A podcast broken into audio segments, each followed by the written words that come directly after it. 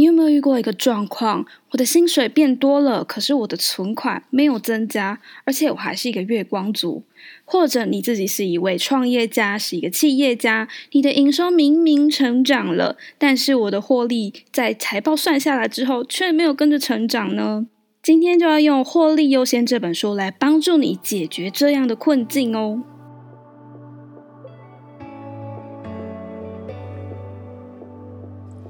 Hello，我是一五三，欢迎来到处变不惊。网络带来无限的可能性，我们选择变多了，但我们也迷失了方向，比过去呢更加的焦虑。在这里呢，我会分享我看到的问题，并找到解决的方法与出口，帮助你，即便身处在每一秒都在变的时代，还可以处变不惊哦。《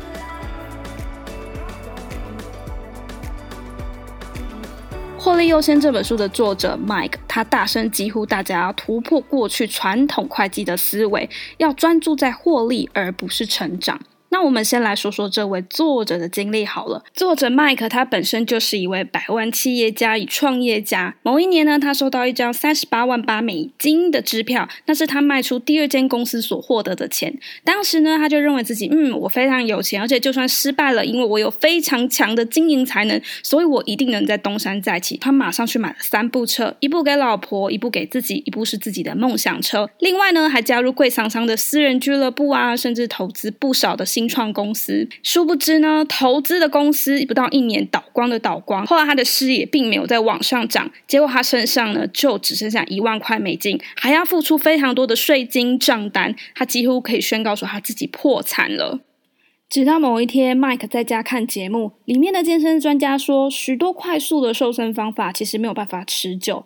我们真正需要的呢，是改变生活形态，在没有注意的状况下改变。我们从小被教育不能浪费食物，所以我会习惯性的把东西给吃光光。这时候，我们只要改用小盘子来装食物，如此一来呢，食物还是吃光光，但是吃的更少，而且摄取更少的热量。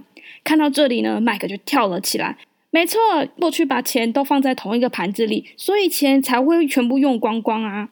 还有过去某些公司的退休金提领制度，将你的薪水提拨一部分到你看不见的账户，一来没有办法随便动用，二来还能提早为退休做准备。如果把可用的资源缩小，并先拿走获利，就解决这样的问题了。根据这些原理，麦克他就创建了获利优先系统，并帮助别人的公司获利不断成长。在帮助他人的期间，他也观察到一些现象，而这些现象都来自于人性，也是我们管理金钱失败的原因。首先呢，是成长的迷思与营收的迷思。某一年呢，他在外演讲，并且分享他的获利优先系统，有一位创业家就举手发言了。他认为这套系统其实非常棒，可是他非常需要成长，因此他必须把所有赚到的钱再投进公司。作者这时候就问他了。你为什么会想要成长呢？这个创业家就回答说：“我想成长，是因为这样我的公司就能服务更多的客户，并产生更多的销售。”作者再问他：“为什么你想要这样做呢？”而这位创业家听起来就不耐烦了，他说：“这样我的公司才能更大。”作者再继续的问他：“你为什么要让你的公司更大呢？”最终他受不了了，他脱口而出说：“我这样才能赚更多的钱啊，Mike。”我们都认为公司要赚钱就是要大再更大。当公司越大，有更多的服务时，我们就能有更多的金钱。当然，钱是必要的，没有钱就什么事不能做，你也不能去投资或学习更多的东西，或是在投入更多的设备去开发。但是我们常常忽略的一个问题：营收是浮动的。但是成本却会是维持并且往上增长的，这就要提到经济学上的一个现象，叫诱发需求。简单来说，如你手上有更多的资源，那你就会把这些资源毫无顾忌的用光。相反的，如果你手上的资源更少的时候，你会想办法省下这些资源。如果你拿到一条全新的牙膏，你不会去思考，你也不会去担心你的牙膏会马上被用光光，所以你会毫无顾忌的挤它。可是当你的牙膏剩下一点点的时候，你会想尽办法从这条牙膏里面挤出更多的牙膏。这就像是大部分公司会做的事情。当你有更多的营收时，你会把这些资源投入到其他地方，好比扩增人力啊，或购买新的设备，也就会造成前面所说的问题：获利不稳定，但是你的成本会一直维持。或者往上增长，这时候只要你的营收一放缓，那么你的公司没有办法付出你所有的成本，而面临危机哦。作者的第二个体悟是传统会计的复杂性以及不符合人性。如果你不是会计系本科系出身的人，财报啊，或是会计的公式。其实蛮复杂的，那么解决的办法就是请一位专业人士。还有最直觉、最直接的办法就是看到账户里有钱。可是传统会计呢，它只是数字上的东西，它不等于你手上的现金。作者就提出他遇过的一个现象：有一次呢，会计师就算出他这个月的获利，发现比上个月还要多。这时候作者非常的高兴，他说：“天哪，我们竟然一万多块的美金！那么我可以把这些钱拿出来，我想要慰劳员工。”这时候会计师就很尴尬的看着他说说。呃，这个只是账面上的数字，事实上你的户头是没有钱的，因为你把这笔钱再花到了其他地方。这时候作者就非常吃惊，我的会计账面上是获利的，但我实际却拿不出一毛钱来用。而作者呢，也在这边提到了一个现象，叫做初始效果，也就是我们往往会把先碰到的，把它视为最重要的。以传统会计最基本的公式来说，收入减去费用等于获利。也因为我们先看到了费用，因此我们会下意识的先把钱全部丢到费用里面，剩下的钱才是我们真正的获利。也因此，很多公司注重的是成长，而并不是获利。最后一个呢，就是生存陷阱。这要跟我们刚刚前面两个讲的体悟来做一个呼应哦。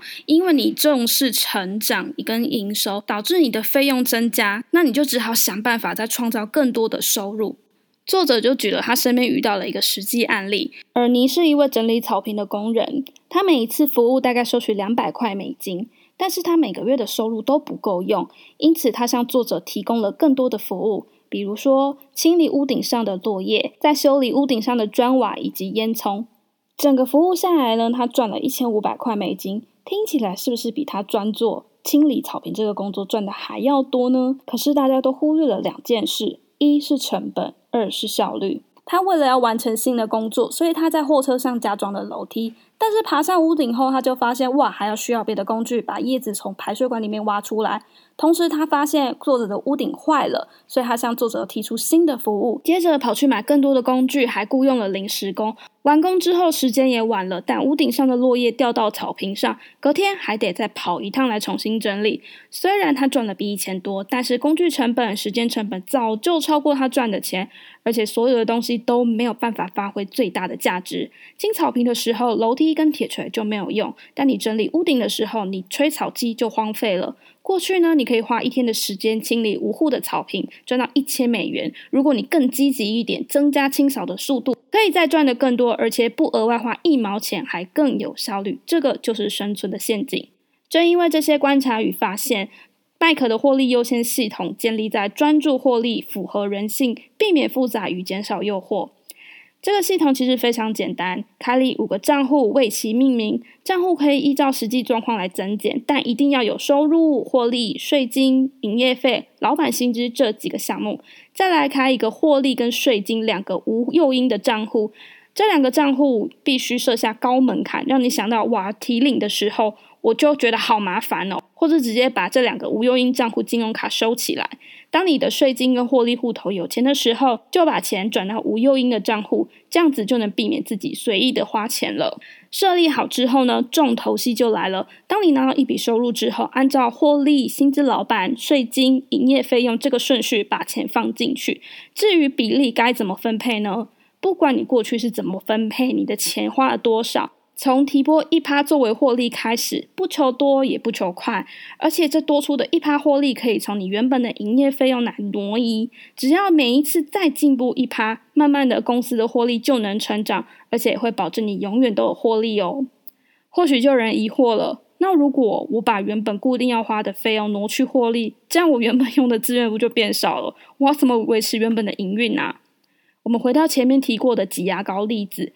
当你能花的钱变少，你就会想办法，而且更有创意的去花这些钱，同时也可以重新检视公司的费用，把不必要的支出、没有价值的东西剔除。如此一来呢，你就能更有效率的做事。这个呢，就是优先获利系统。其实作者的概念很简单，就是专注在获利。人要活下去，钱真的太重要了。但是因为人性啊，因为我们接受的财务系统都不是先关注获利，导致我们一直在花钱，而忽略了实际赚到多少钱。如果我们反转关注，那么你将拥有更多的获利，也就是你专注什么就得到什么。而我个人也认为，这个概念可以用在个人的理财上。像我自己过去为了储蓄险，所以省吃俭用也要挤出这笔钱。后来我的保险到期了，我的薪水也比以前还要多了，我反而是一毛钱都没有存到。当时我就超惊恐的，奇怪了，我明明赚更多的钱，我怎么会花更多？后来我就遵循获利优先的概念，我想要存钱，那我就先把钱拿起来存；我想要投资，就先把投资的钱给留下来，剩下的钱我再拿去花。不知不觉，我自己就一笔存款，还是可以享受生活哦。不管你是月光族想存钱，还是企业家希望增加获利，获利优先的系统与概念是一个非常简单的做法。如果想要了解详细的分配，可以参考书里的解释。不过，我个人认为还是要按照每个公司、每个人的实际状况去设计属于自己的系统哦。如果喜欢这集的内容，可以到 Apple Podcast 或 First Story 搜寻“处变不惊”，在节目的底下留言，告诉我你的想法、建议，或想听听什么样的题材，都欢迎你与我交流分享哦。那我们下期见喽，拜拜。